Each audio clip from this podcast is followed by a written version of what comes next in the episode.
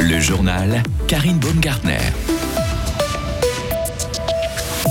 En année électorale, la question est légitime. Quel candidat fribourgeois dépense le plus d'argent pour sa campagne Élément de réponse avec Loïc Chorderet. Plus de temps pour passer son examen d'allemand. Voilà ce que propose la HEP pour cette rentrée. Près de 180 étudiants ont commencé leur cursus pour devenir enseignants dans notre canton. Et enfin, des journalistes en colère. Tamedia annonce de nouvelles coupes budgétaires. Des collaborateurs de plusieurs quotidiens romans ont manifesté ce matin à Lausanne affiches, euh, réseaux sociaux, manifestations qui dépensent le plus d'argent pour les prochaines élections fédérales dans le canton. La chancellerie a publié aujourd'hui les budgets des partis et des candidats qui dépassent les 10 000 francs. Loïc Chorderet, la formation qui a le plus de moyens, c'est clairement le centre. Oui, et de loin même, le parti dispose d'un budget de près de 290 000 francs pour le Conseil national et le Conseil des États. Et à cette somme, il faut encore ajouter les dépenses de plusieurs poids lourds du parti, près de 100 000 francs pour la campagne de la conseillère aux États Isabelle La conseillère nationale Marie-France Roth-Paquier dispose, elle, d'un budget de 97 000 francs, alors que Christine Buyard-Marbar mène une campagne à 90 000 francs. Et malgré ces gros montants, ce n'est pas une élue du centre qui dispose du plus d'argent pour faire euh, campagne. Non, il s'agit de Johanna Gapani. La conseillère aux États PLR a une enveloppe qui dépasse les 118 000 francs. Son parti, lui, dépensera au total 220 000 francs pour ses élections fédérales. Et du côté des autres grandes formations politiques, sans prendre en compte les budgets personnels de certains candidats ou certaines candidates. Les socialistes dépenseront un peu plus de 220 000 francs, l'UDC 150 000 et les Verts 110 000.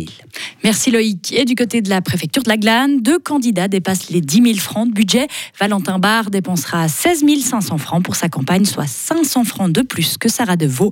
Précisons encore que ces chiffres se basent sur les déclarations des partis et des candidats retarder le test de langue pour faire moins peur aux étudiants et étudiants de la HEP. Ce matin, la rectrice de la Haute École Pédagogique a présenté des nouvelles mesures pour flexibiliser le cursus des futurs enseignants. Par exemple, l'examen de français ou d'allemand de niveau C1 a été déplacé. Depuis 2008, il devait être réussi à la fin de la première année. Les étudiants ont maintenant deux semestres de plus pour passer leur examen de langue, car ce test d'allemand ou de français pouvait décourager certains étudiants. Les explications de la rectrice de la Haute École Pédagogique, Delphine Etienne Tomasini. C'est aussi l'idée qu'on donne du temps. Hein. On parle beaucoup de différenciation dans les classes primaires, donc c'est aussi un peu du temps aménagé de formation, du temps aussi qu'on donne aux étudiants de manière différenciée.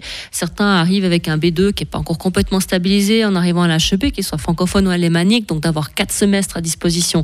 Ça permet d'avoir du temps pour développer ses compétences langagières, sachant qu'entre le niveau B2 à C1, il y a environ 2 à 300 heures d'exposition à la langue 2. Donc euh, placer sur quatre semestres, c'est plus facile que si c'est simplement euh, sur deux semestres. On les dilue sur quatre semestres. Sachant aussi qu'on forme nos étudiants à une formation de généraliste, donc il faut qu'ils aient le temps pour toutes les disciplines.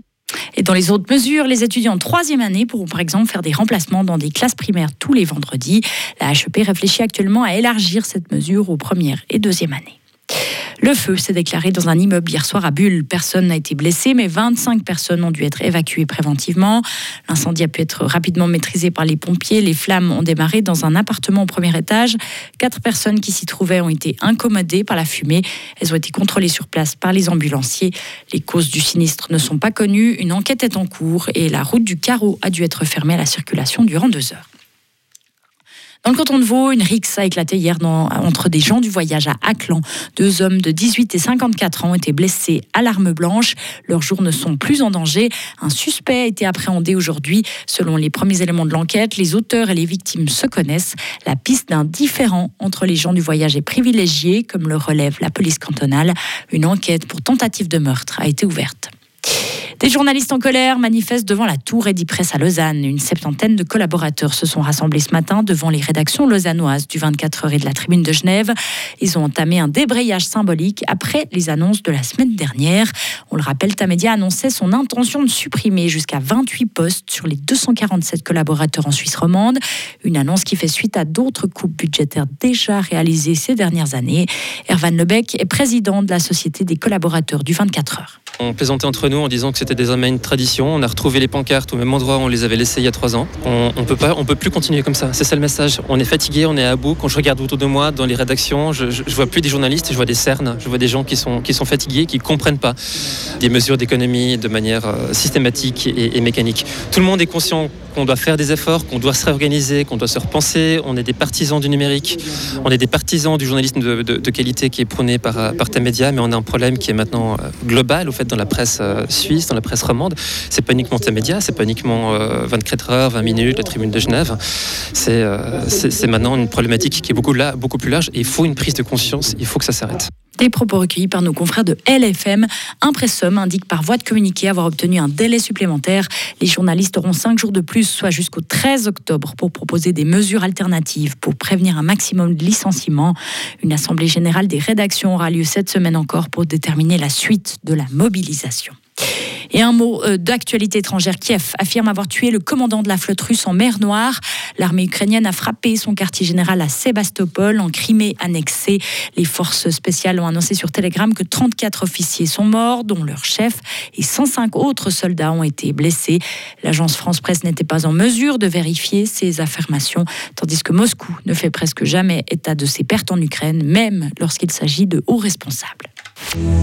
Retrouvez toute l'info sur frappe et frappe.ch.